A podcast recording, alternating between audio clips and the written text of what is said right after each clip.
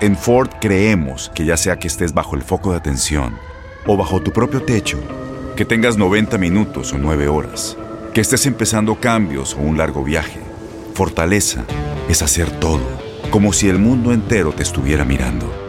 Presentamos la nueva Ford F150 2024. Fuerza así de inteligente solo puede ser F150. Construida con orgullo Ford. Fuerza Ford.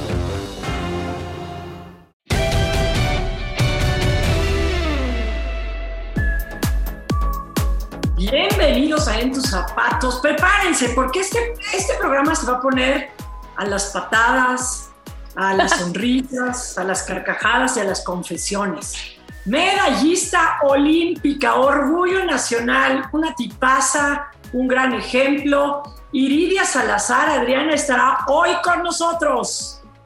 Y mira que meternos en los zapatos de Iridia Salazar va a ser bien complicado por todo lo que nos va a tener que contar y por todo lo que ha pasado a nivel profesional y por supuesto personal. Bienvenida Iridia Salazar a En tu zapato. ¿Qué tal? Muchísimas gracias. Qué gusto, Geo, Adriana. Muchísimas gracias por invitarme a su programa.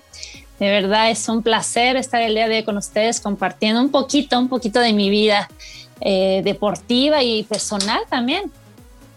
Bueno, de plano estás guapísima, ¿eh, Iridia? ¿Qué estás haciendo en tu vida ahorita para estar tan pues, rozagante, tan radiante? Esos aretes te quedan preciosos. Cuéntanos un poquito. Gracias, gracias Adriana. Bueno, mira, prácticamente eh, he estado siempre eh, involucrada en el deporte. Como tú sabes, soy pues ex medallista olímpica y, me he dedicado no, a esa parte. Medallista, medallista ¿verdad? Exactamente, exactamente. Y me he dedicado siempre todo, toda mi vida en torno al deporte. Yo creo que eso ha sido clave fundamental, todo lo que me ha aportado el deporte, tanto de manera personal, la mentalidad, eh, tomar los retos, justamente como eso, como retos, como crecimiento. Creo que la filosofía que en cierta manera compartimos eh, nosotros los deportistas, ayuda mucho en, cualquier ámbito de tu vida. Aparte, bueno, eh, mi deporte es un arte marcial que comparte muchos valores, muchos valores, y creo que eso ha sido importante y fundamental para enfrentar las circunstancias en las que de repente la vida nos mete como esta pandemia que, que, vino a revolucionar toda nuestra existencia, toda nuestra manera de vivir y de pensar. Lidia, eh, yo creo que hubo una generación que estuvimos súper enganchados a todo lo que, lo que fue tu trayectoria deportiva, los Juegos Olímpicos, pero también ha revolucionado la tecnología y la manera de comunicarnos y la nueva generación cómo se acerca. Entonces, no es porque no lo sepamos, es para acercarnos a todas las generaciones. ¿Por qué? O sea, me imagino que pudo haber sido una influencia familiar, ¿no? Tu papá practicaba el taekwondo, tu hermano, pero ¿por qué el taekwondo y no el voleibol y no el tenis o la gimnasia o el básquet? ¿Por qué el taekwondo? Bueno, Geo, yo creo que eso te lo pueden decir mis papás, porque la verdad que, mira, mis papás practicaron taekwondo, ellos se conocieron ahí, mi mamá era de atletismo, ella inclusive quedó clasificada para unos Juegos Panamericanos, la cual después dejó el atletismo por dedicarse al taekwondo ambos eran pero apasionados, apasionados al arte marcial. Vivíamos con chacos en tu casa, viendo películas de Bruce Lee, de Chuck Norris, abriendo el split, teníamos un costal fuera de la casa. Y yo soy la hija más chica de mis dos hermanos mayores. Entonces prácticamente cuando yo nací, todo el mundo practicaba taekwondo. Entonces no había mucha opción de, de a dónde llegó a ti. Exactamente, yo, yo por eso siempre digo, a ver, yo no escogí el taekwondo, el taekwondo me escogió a mí y fue así como, como me involucré. A lo mejor se me hubieran dado a escoger, pues probablemente, sinceramente, no hubiera escogido el taekwondo, porque a esa edad, habituarse a un eh, deporte que maneja un alto grado de disciplina, donde en mi tiempo se permitía darles palazos a los niños que no lo hacían bien, pues obviamente no. Qué bueno que aclara, en mis tiempos. en mis tiempos, ahorita ya, eh, ya es algo totalmente sancionado, pero mi deporte es coreano. Entonces el instructor tenía toda la facultad de, de, pegarte, inclusive déjenme decirles que tenía mi papá una varita que decía vitamina. Aparte no solamente tenía una, tenía varios así garrotitos que tenía. y había uno que tenía escrita la palabra vitamina. Entonces, cuando decían, ¿saben qué? Se me hace que a le hace falta vitamina, pues era pasarle al, al palazo para inyectarme vitamina. O sea que la varita, la varita no era tan mágica como tú pensabas. No, no, bueno, pero sí, sí, sí hacía un efecto, supongo que positivo de acuerdo a lo que ellos buscaban, que era o le echaba ganas o le echaba ganas. Oye, Iridia, qué bueno que tomas, que, tomas ese tema porque tú obviamente en este momento eres madre de dos futuros atletas, o, por lo menos van por el camino de, ser atletas. Entonces, ¿cómo? Y obviamente tus enseñanzas seguramente son las enseñanzas que tuviste con tu padre y que tuviste con el entrenador coreano. Entonces, ¿cómo a esta generación donde no hay, no, no hay, hay que tratarlos entre algodones, eh, todo ahora e-, es mal, es mal visto, por obviamente es un deporte de contacto, pero ese tipo de contacto no está eh, permitido en estos momentos. Entonces, ¿cómo, o sea, ¿cómo los enseñas si tus enseñanzas fueron distintas? Sí, bueno, creo que, que, la clave de todo esto, Ariana, si me lo permites mencionar, es el equilibrio llegar de verdad a un equilibrio y sacar lo positivo, porque definitivamente a lo mejor muchas de las cosas pedagógicas que yo me expusieron mis padres, a lo mejor ahorita teniendo el conocimiento que tengo no la expongo así a mis hijos. Sin embargo, hubo muchas cosas rescatables, muchas cosas que, que sigo aplicando actualmente, ¿no? Para con ellos, pero creo que te digo, hay que tener la suficiente madurez para decir, bueno, esto de verdad creo que hay una mejor manera de poder guiar a mis hijos o motivar a mis hijos que ya no con la vitamina que a lo mejor a mí me daban, ¿no? Pero, pero sí puedes desarrollar el carácter de muchas maneras, que al final creo que eso era lo que mis padres buscaron o hicieron en mí, ¿no? Desarrollar este, este carácter, este, este autocontrol contigo, con tus emociones, con tus pensamientos, porque mira, la, la realidad es que si tú no trabajas tu parte mental, tu parte emocional, esta va a jugar en tu contra en muchos aspectos. Tienes que trabajarla, tienes que tener un absoluto autocontrol y eso eh, mediante el deporte creo que lo vas eh, perfeccionando y lo vas trabajando. Es por eso que desde el principio yo sí quise que mis hijos practicaran taekwondo por todos estos, estos valores, estos principios, a no renunciar a lo que te da miedo, a no, a no dejarte vencer mm. porque tu concepto tienes a lo mejor esa idea errónea de que no puedes lograrlo. Renunciar nunca debe de ser una opción. Lo aprendí por medio de mis padres, por medio del deporte y es algo creo que primordial o, o principal que tenemos que transmitirlo a los jóvenes. Actualmente, como tú lo mencionas, creo que como padres eh, nos hemos salido un poquito ahí como que, que de nuestra autoridad como papás, porque al final debemos de saber que, que un papá no puede ser amigo de tu hijo y, no es porque no te tenga que tener la confianza, sí, pero tu, tu autoridad o tu posición es como papá, como líder, como guía. Entonces, darle la opción a tu hijo de que si quiere practicar un deporte o no quiere practicarlo a su corta edad es una decisión que debido a su madurez no puede tomarla con, con, eso mismo, con madurez. Y para eso están los padres. Voy a decirle, a ver, no es opción.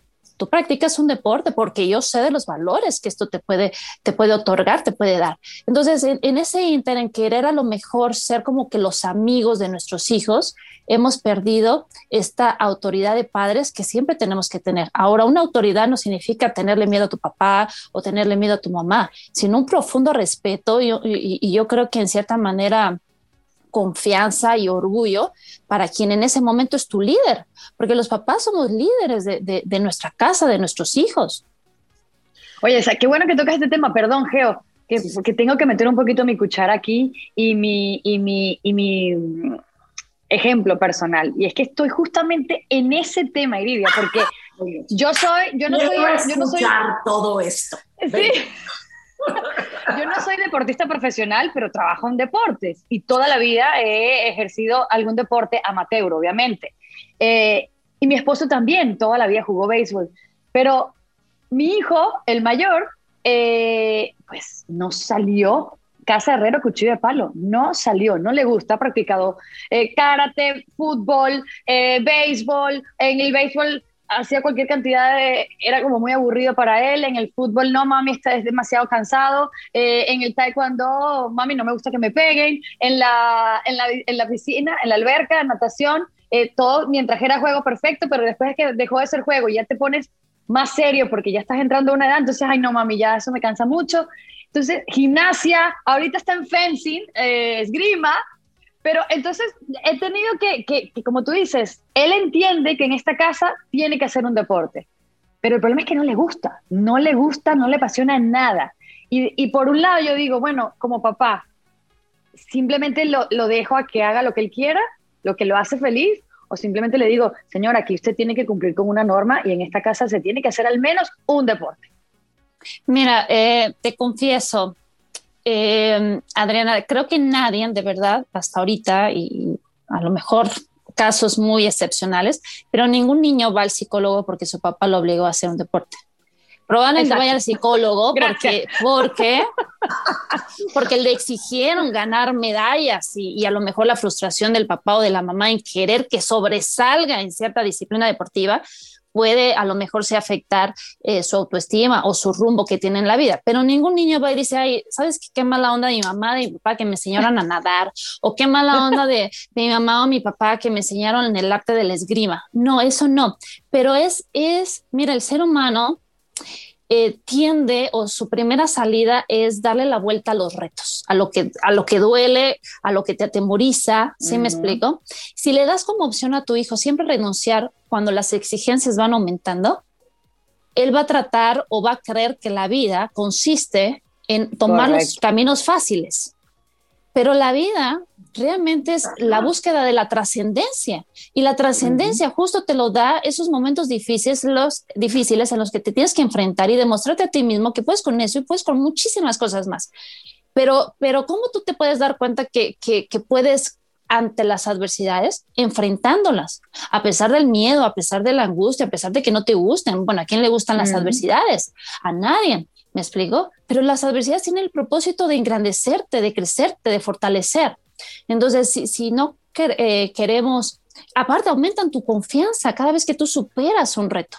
Es fundamental, Totalmente. es fundamental. Y eso es parte de la felicidad. Adriana, creo que, que, que debemos de saber que la felicidad está relacionada con la trascendencia y esta llega justamente con la ruptura de los límites o con la superación de obstáculos. Una persona plena, una persona feliz, es aquella que se siente satisfecha con su desempeño por haber logrado o, o haber eh, conseguido algo que aparentemente era difícil. De lo demás pierde sentido. Imagínate una vida sin retos.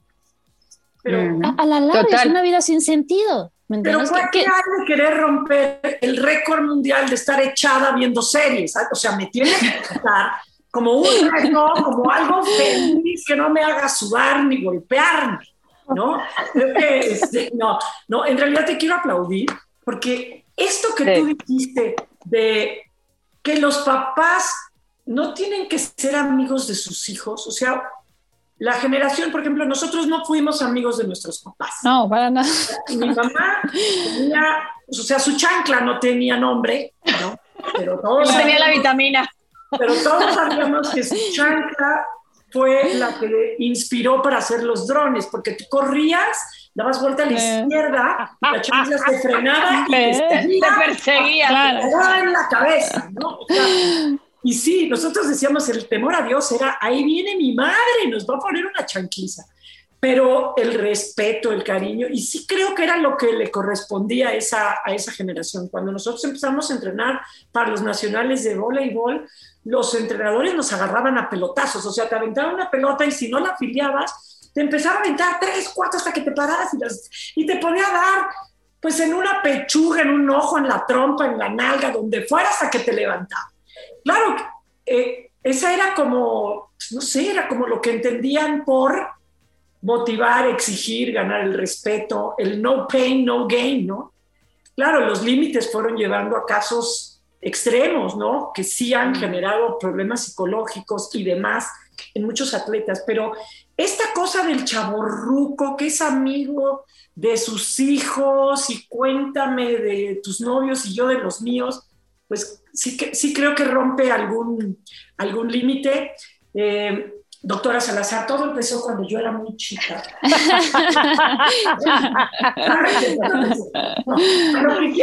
bueno, ok, mi segunda pregunta es esta. ¿Cuándo te hiciste tan sabia, hija? Hemos trabajado contigo durante toda la vida y ahora encontramos una trainer, una coach, una sabia, una mujer este, pues muy armada, muy, este, muy bien plantada. ¿Cuándo fue eso, Iridia? Gracias, Geo. Mira, primeramente, eh, antes de contestar esta pregunta, quiero, quiero especificar algo que, que justamente mencionaste, ¿no? A veces creemos que el amor es no poner límites, pero el amor es justamente los límites, porque si llega un niño y te dice, oye, mamá, quiero una pistola, tú obviamente tienes que decir no. O si un niño a los seis años, siete años quiere manejar, tienes que decir no. Y ese, ese no es por amor justamente. Entonces, el amor es con límites. Tú no puedes, un, un amor sin límites, es un amor desequilibrado. Es un amor que como padres, ah, bueno, yo amo a mi hijo y le doy todo. Y, y después resulta que, que, el niño está por ahí en la vida sin sentido porque nada le costó. ¿Me explico? Entonces debemos entender que el amor es parte de los límites y hay un límite de un respeto hacia tus padres y, un, y una convivencia general con tus amigos. Y bueno, respecto a lo que me preguntas, eh, Geo, ya respondiendo un poquito más específico tu pregunta, hace unos que dos semanas a lo mejor me preguntaron exactamente lo mismo. Bueno, no lo mismo, pero, pero sí creo que es la misma respuesta. Me dijeron, ¿qué fue de Iridia después de Juegos Olímpicos? Y les comentaba, y lo platico aquí, que Iridia, antes de Juegos Olímpicos, hubo una transformación de ella para convertirse en medallista olímpica. Y esa transformación siguió. Y, es una transformación que todos tenemos en, nuestra parte de nuestra vida, porque imagínate si yo me hubiese quedado de, en el 2004 y yo medallista y taekwondo y como deportista, pues e, es darle la vuelta a la página, ¿no? Es continuar creciendo. Crecí, me desenvolví como deportista, pero tomé ahí un camino como persona, como mamá, como mujer, como profesionista, ¿no? Terminé mi carrera de psicología, seguí estudiando. Entonces, todo eso me, ha siempre motivado, el deseo de, lograr todavía o de potencializar grandes cosas en mí, me ha motivado a seguir estudiando, a seguir preparándome. Y esto tiene que ver mucho, eh, que también lo ponía como ejemplo, imagínense una flor, una flor que está, que desde que crece, llega hasta su máximo potencial, porque sabe que su objetivo es ese, sacar el máximo potencial de lo que es. Y en ningún momento de las etapas de la flor decidió detener su, su crecimiento por algún tema mental. Al contrario, pero justamente ese error a veces llega con las personas cuando se queda su mente en el pasado o ya no está viendo al futuro y todo lo que aún puede lograr. Su crecimiento llega a un punto en que se estanca y la consecuencia es su manera de pensar en cómo, cómo, cómo está percibiendo la vida. Entonces debemos de entender que la vida es una valiosa oportunidad para desarrollarte en todos los aspectos de tu vida a tu máximo potencial, no solamente como profesionista, sino como madre, como hija, como esposa, como compañera, como amiga. Bueno, precisamente mi mamá siempre, me estoy acordando, mi mamá siempre me decía, yo, y yo lo utilizo hoy en día, mi mamá me decía, yo no crío para el hoy, yo crío para el futuro. siempre me decía eso. Y siempre me decía, yo no soy tu amiga, yo no soy tu amiga. Tú primero respéteme y después me quieres. Porque si me respetas es porque me estás queriendo. Claro, claro. Quiero a tu mamá a morir. Sí, es verdad. ¿Crees que yo también la quiero, Geo. ¿Crees que esto que tú decías, yo me transformé para poder ir a ganar una medalla olímpica, ¿no?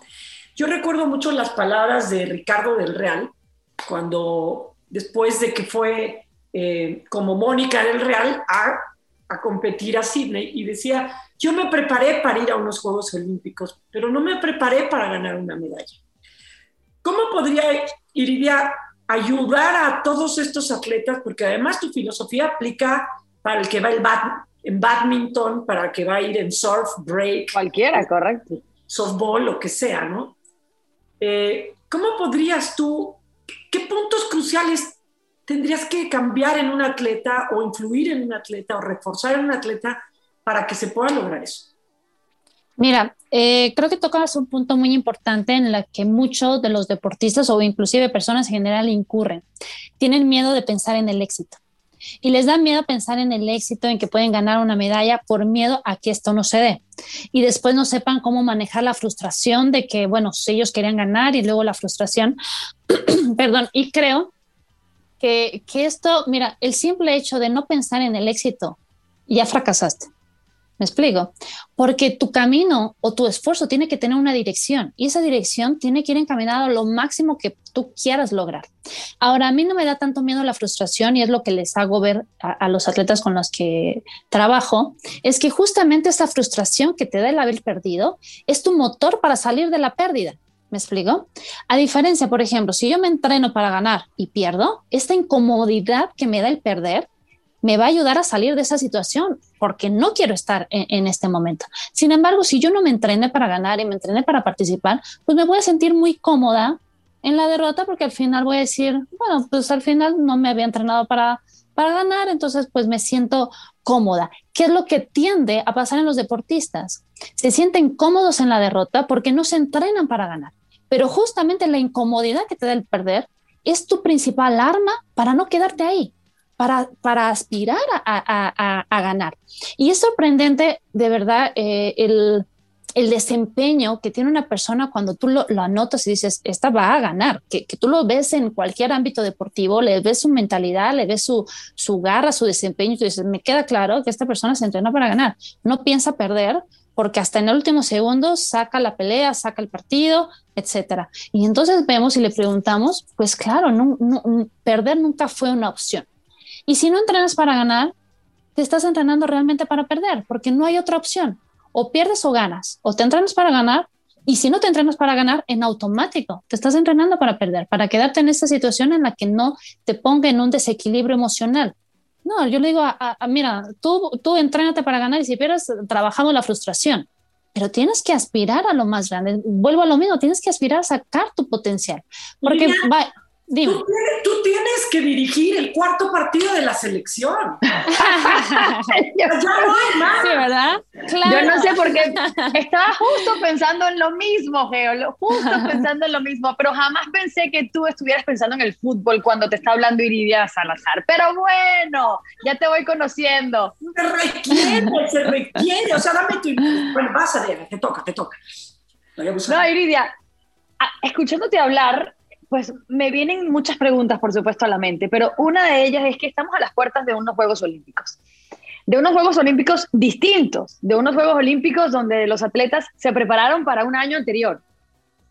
Eh, y, además, ese año, pues, pues vieron mermadas muchos las posibilidades de seguir esa preparación y hasta pues la han utilizado o la han iniciado quizás muy tarde. ¿Tú crees que, hablando del taekwondo, vamos a ver un gran nivel de competencia en el taekwondo? Porque obviamente esta situación ha afectado al mundo entero, no solo a México. Entonces, ¿qué, ¿cómo crees va a ser la competitividad en el taekwondo, en estos Juegos Olímpicos de Tokio? Yo creo que esta situación le afectó a quienes no estaban mentalmente preparados.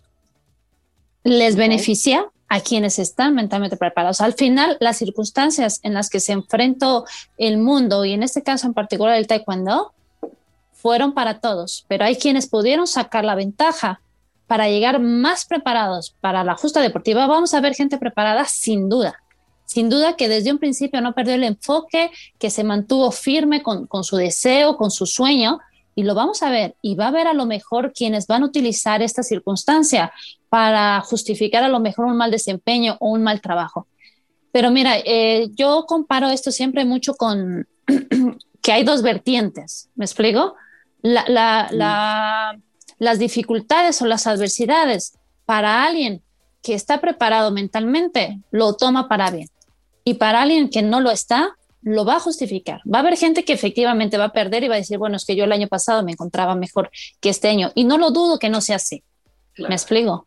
Pero es así también porque lo pensó así. Pero hay quienes dicen, bueno, tengo un año más para prepararme, un año más para llegar más fuerte, para llegar más concentrado, para, para aumentar mi deseo, mi preparación física, mental, y lo vamos a ver reflejado así. Hubo gente que no descansó, y que no tomó, tomó esto como justificación. Yo muchas veces le decía, bueno, si, si no puedes entrenar eh, físicamente, puedes estar entrenando tu mente, puedes estar visualizando, puedes estar estudiando tus, a tus contrincantes, puedes sacar un gran provecho que contribuya de igual manera a, tu preparación o puedes sentarte a esperar que todo se resuelva. en este mundo, mira, siempre hay dos tipos de personas, las que se quejan o las que construyen. Hay quienes construyeron y hay quienes se quejaron. Y la consecuencia la vamos a ver en, Juegos Olímpicos.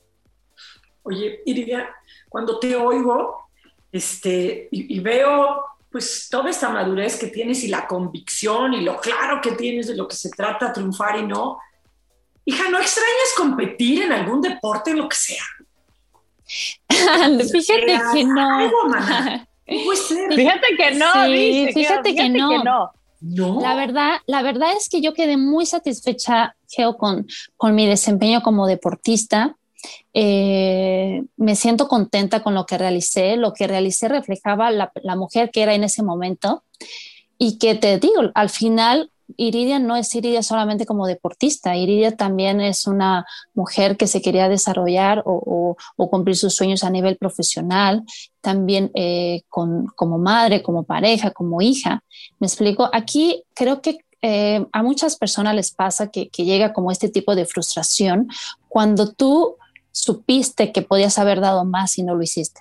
Pero en mi caso siempre, siempre traté de, exigirme al máximo. Lo que yo di en ese momento como deportista era lo, lo que tenía. Me vacié, me vacié como deportista. sí, hago ejercicio, hago ejercicio, eso sí. Yo veo todas las semanas lo que postea Adriana Monsalve en sus clases de y cada vez que le pega la pelota es para sonarse a su profesor, al poli, o al quien le toque enfrente. O sea, esta cuestión de competir en lo que hagas. ¿Qué otro deporte haces? ¿Estás corriendo? ¿Estás haciendo algo más? Sí. competencia eres fácil de ganar o no te gusta perder ni a las canicas?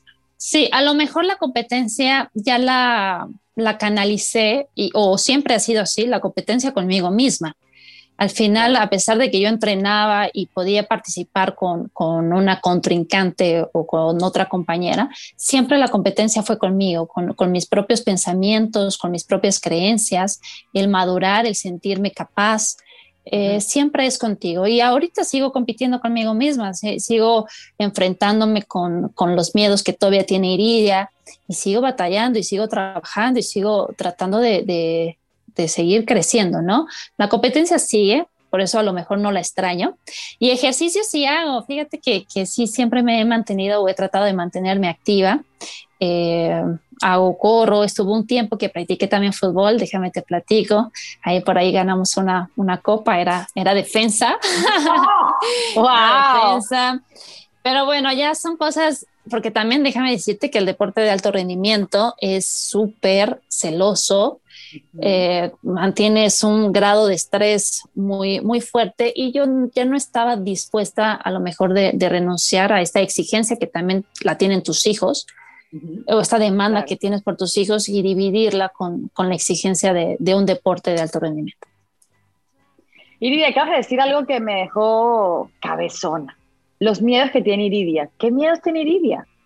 ¿Qué miedo tiene una medallista olímpica? Mira, todos, yo creo que todos en general, a lo mejor no somos conscientes, pero nuestra vida siempre se basa en nuestros temores. Si vamos por una calle y, a lo mejor no nos vamos por ahí porque ya tuvimos un mal presentimiento y, tenemos miedo, un sueño que a lo mejor te angustie. Actualmente yo creo que, que, lo más difícil de lograr es una paz mental, ¿no? Con todas estas circunstancias el miedo predomina y, lo ves reflejado en, el rostro de las personas, en sus conversaciones, en, en sus postes que, que, salen. Entonces es como un ambiente y, y no creas, a veces uno también es susceptible a influenciarse por, por todo este tipo de, temores, pero al final he logrado convivir con ellos, he sabido que detrás de cada miedo hay un, aprendizaje, un crecimiento, está eh, esta parte de, la confianza, ¿no? De soltar también, creo que es algo importante que, tenemos que ser, de soltar, de reconocer. Eh, y es así, digo, soy, siempre he sido con el miedo y yo desde chiquita, porque no sé si, si, te, si, si te comenté o lo he mencionado en algunas ocasiones, a mí me daba miedo hacer combate. Entonces yo me dediqué al taekwondo, pero no competía hasta los nueve años. Inicié a los cinco y hasta los nueve años empecé a competir, porque me daba pavor hacer combate. O sea, tú hubieras destacado en el Pumbae, Pum, ¿cómo se llama? Pum, Pumsai. En el Punse. Eh, Tal vez no, porque tampoco me gustan las formas. este, me gustaba patear y todo eso, pero al momento que me decían hacer combate, ya mi corazón empezaba. pero de ahí saqué mucha fuerza porque era el miedo justo lo que me hacía patear de más, gritar más fuerte, estar más concentrada, más atenta y despertaba todos mis sentidos para, para, para, pelear, ¿no? Ya después, obviamente, no, no peleaba. Bueno, después también ya no sabía si yo peleaba porque me daba miedo el regaño de mi papá que estaba atrás y que decía, tengo que matar, porque si no mi papá me va a regañar. Ah. Eh, el miedo siempre ha estado presente, pero mira, doy gracias a, Dios esta oportunidad porque creo que, que, lo he experimentado en muchas maneras, que, que, que, he podido ayudar así a muchas personas a que salgan de sus miedos. Los miedos son, son realmente cadenas mentales que, te mantienen engañado y que eh, ocultan una verdad, que es la que tienes que revelar. Oye, este, Lidia, dices todo esto, pero no, mentira. Yo, yo hay cosas que no creo, hay cosas que no me convienen. Porque verte patear, agarrar a patines, brazos, y luego hacer ¡ah! Una, onda así como un poco aguda, este, pues no reflejan de alguien que, que no sintiera como el gustillo de descontarse a la rival. Eh, en Juegos Olímpicos. a los nueve años tenía temor, a los nueve. Después ya me transformé. Cuéntanos para revivir. Yo supongo que lo debes. Son cosas que no olvida quien, sobre todo, pasó por ahí. Ese, ese paso en los Juegos Olímpicos de, de Atenas, eh, cuando fuiste avanzando, eh, pues etapas, ¿cuál fue la rival que más trabajo te costó? ¿La primera por los nervios o para asegurar una medalla? Mira, en sí creo que la, pelea más difícil fue la segunda. La segunda me tocaba con una chica de Uzbekistán. Esta chica prácticamente era nueva, la, la había clasificado en el europeo, nunca la había visto. Y en el primer round iba ganando 2-0 y en el segundo round, en el segundo round iba perdiendo 7-2. Totalmente, sí, totalmente me dio un giro a la, a la pelea. Y recuerdo que cuando salí en el tercer round, se quisieron infiltrar, ¿no? Pensamientos negativos de decir, chin, ya perdí, todas esas circunstancias en las que, que como atleta siempre eh, te expones, ¿no? Cuando, cuando, las, cuando no están saliendo las cosas como tú esperas. Sin embargo, tuve una excelente preparación y recurrí a ella justo en esos momentos y dije, no, a ver, esto yo ya lo había entrenado, durante mi preparación había, eh, me había entrenado en marcador adverso y tenía un minuto para empatar y lo había podido lograr, entonces empecé a como que a reafirmarme, sí puedo, sí puedo, sí puedo. Y salí el tercer round y efectivamente conecté una patada a la cara y empecé a, subir el marcador y bueno, pues finalmente pude, pude lograr esta medalla. Creo que esta es como que la más así, una tensión que tenía porque vi mi vida pasar ahí. Porque mira, Geo, eh, lo que muy poca gente sabe es que yo soñaba que perdía los Juegos Olímpicos y me despertaba llorando, pidiéndole a Dios así, de suplicándole, por favor, Señor, por favor, una segunda oportunidad, por favor. Me despertaba con lágrimas en los ojos, de verdad deseaba mucho ganar una medalla olímpica y vuelvo a lo mismo, te da miedo, pero al final ese deseo es el que te mantiene vivo. Y decía, no, no, es, es mi momento. Y, y, en ese momento, imagínate, 17 años que había estado entrenando, preparándome para ese momento, dije, no puede ser que yo lo pierda aquí en dos minutos, no puede ser. Entonces tu corazón late al máximo, pero bueno, pues ahí es cuando tienes que tener mucha fe en ti, ¿no? Toda tu preparación te tiene que ayudar para, para confiar en ti mismo, porque a veces creemos que fe es como algo, un poder externo que tienes que confiar en una divinidad y no es que no existe esa divinidad, claro que existe, pero está depositada también en ti. Entonces tú tienes que confiar en ti. Tienes que confiar en esa divinidad que vive en ti. Entonces, bueno, pues así salí y pude lograr sacar esa pelea y obviamente para la medalla de bronce de igual manera iba perdiendo y recuerdo que mi papá me dijo, Iridia, el momento es ahora para pasar a la historia, para poner aquí tu nombre eh, en, el, en la historia del olimpismo, ya no hay más tiempo. Y también sus palabras hasta la fecha han quedado como que muy grabadas en, en, mí y salí con todo. Dije, a ver si me voy a vaciar, como, como lo mismo que mencioné en cada entrenamiento, trataba y me aseguraba que no se quedase nada de mí, Entonces dije, voy a vaciarme. O sea, si hay un momento aquí para proyectar todo lo que soy, es ahora. Y salí y afortunadamente pude eh, sacar esa, esa pelea para la medalla de bronce y bueno, ya fui contenta y muy cansada. Iridia, eh, bueno, precisamente acaba el 9 de junio pasar un año, ¿no? De la pérdida de, de, tu papá a, a, raíz de esta pandemia del COVID-19. ¿Qué, ¿Qué es lo que más extrañas de él? Mira, lo extraño muchísimo. Yo y mi papá creo que siempre tuvimos una súper buena relación. Es, es eh, un hombre al que siempre admiré y me dolió mucho, o sea, la verdad, pero al final eh, entiendo también que, que él, es imposible que él muera con, con tantas cosas que puso en mí, de él, ¿me explico? Entonces, él sigue viviendo en mí y él va a seguir viviendo y, así, ¿no? Yo veo también muchas cosas que tienen mis hijos de, él. Extraño mucho sus conversaciones. Él y yo hablábamos de, muchas cosas y entre ellas acerca de la muerte, o sea, hablábamos y, y, filosofábamos de la vida, de la muerte y cómo es a veces que uno tanto le da miedo la muerte como te da miedo la vida. Y, y, entendíamos como que esa filosofía, lo cual me daba mucha tranquilidad siempre cuando él falleció, porque pues habíamos hablado del tema y siempre lo habíamos visto o lo tratábamos de ver como, como con mucha filosofía, ¿no? Eh, pero sin duda, sin duda extraño esas, esas conversaciones, pero hubo mucho lo que me dejó. Eh, Adriana hizo, de, me dejó muchas cosas, entonces es imposible poder estar triste cuando, una, cuando un papá de verdad eh, vació su conocimiento, sus, sus conceptos, su filosofía en mí y que sigue perdurando y me siguen haciendo eco y me siguen guiando al final sus palabras eh, continúan guiándome eh, para seguir dando lo mejor de mí. Su mejor legado. Sí, sin duda alguna. Iridia, ¿qué, ¿qué cualidades? O sea, yo creo que las cualidades de María Espinosa hemos tenido la, la fortuna de verlos todos durante esta historia olímpica, para mí la mejor atleta de la historia, hombre o mujer que ha dado México. Pero bueno, eso es para Geo.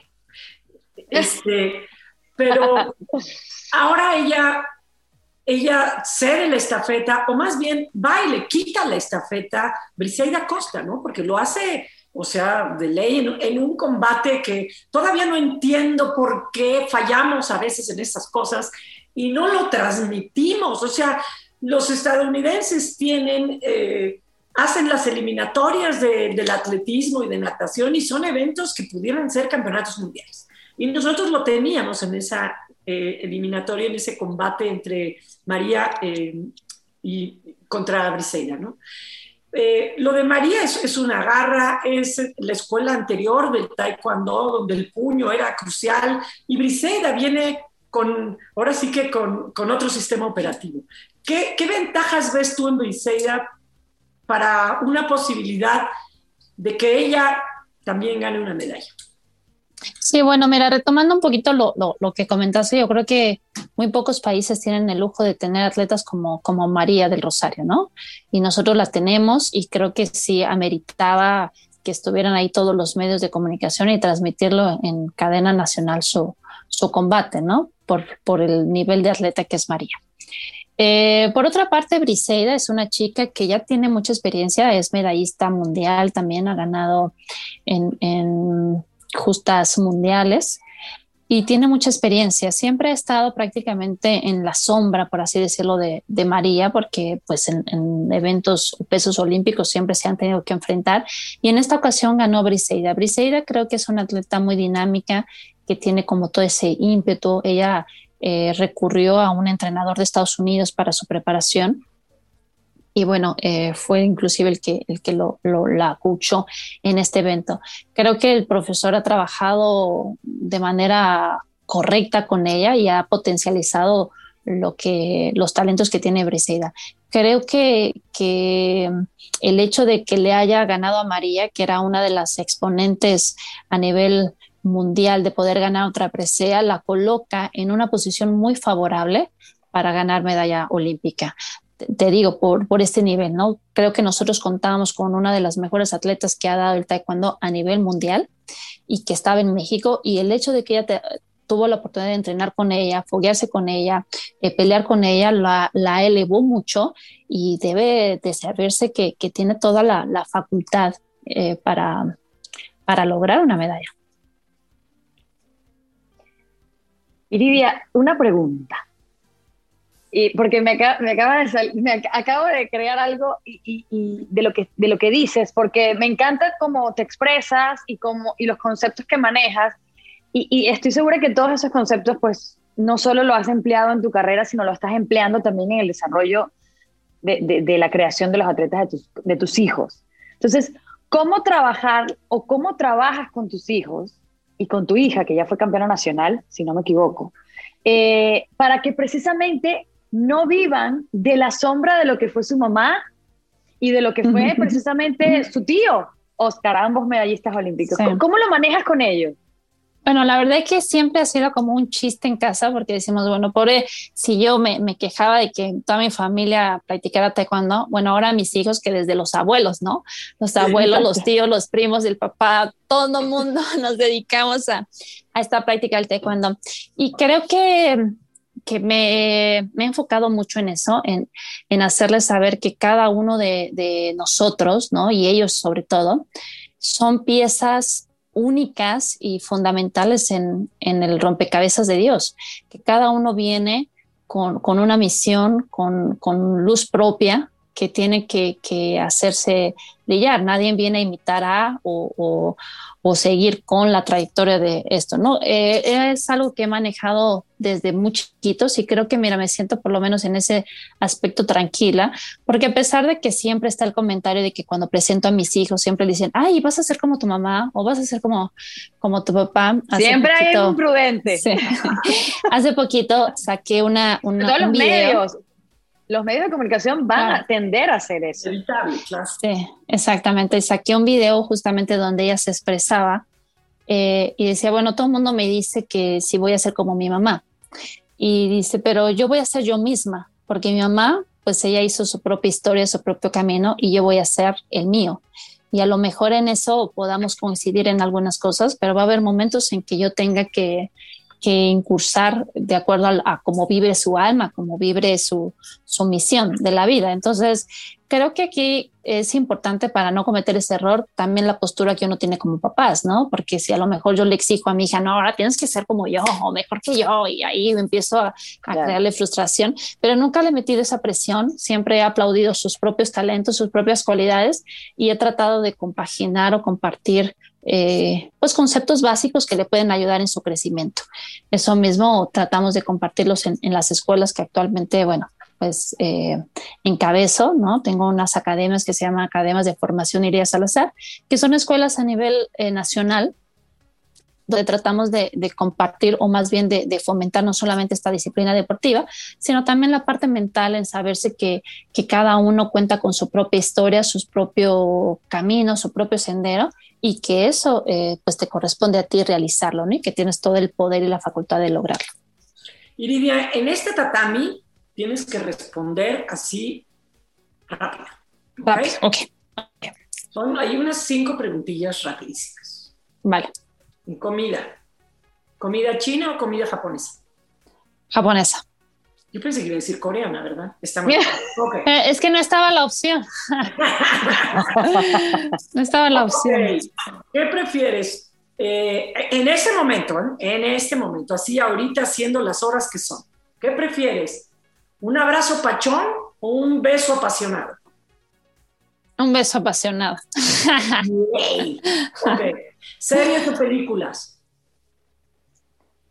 Bueno, no soy mucho de películas, te quiero ser sincera, pero me gustó mucho, sobre todo nada más la primera temporada de Outlander, ¿se llama? Ah, uh -huh. hija. Sí. Romántica, eres romántica. Romántica, soy muy romántica. Es romántica, es cachonda, va a la sexta. También, épica, épica. también, también. Okay. Entonces, esta va a ser pero pues te la tengo que preguntar. ¿Qué prefieres, dormir de cucharita o mañanero? Eh, de cucharita. Ah.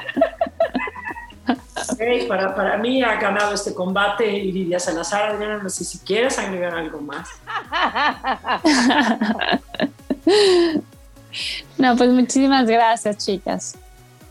No, Iridia, muchísimas gracias a ti. Eh, pues un placer haberte, hablar contigo, saber en qué estás, eh, cómo te has reinventado y cómo has pues mantenido esa serenidad y ese profesionalismo pues a lo largo de tu vida. Eh, muchísimos saludos, muchísimos éxitos, saludos a tus hijos, que bueno, ojalá que, que, sí, como tú dices, que hagan su propio destino y, y, guiados por ti y por tu padre desde donde esté, seguramente van a ser exitosos como siempre. Exitosos no porque ganen, sino exitosos porque el respeto que le van a dar, por supuesto, pues a esta, a esta, a esta carrera. Oye, Iridia, ¿no tienes ahí tu medalla allá atrás? No, tengo otras medallas, pero no, no esa. No está la olímpica. ¿Dónde tienes la olímpica? Esa la tengo guardada. No, no. no, Iridia, muchísimas gracias por haber estado con nosotros. Adriana, despídenos a tu estilo. Claro que sí. Bueno, por el momento, Iridia Salazar, Geo González y La Monsalve, estamos.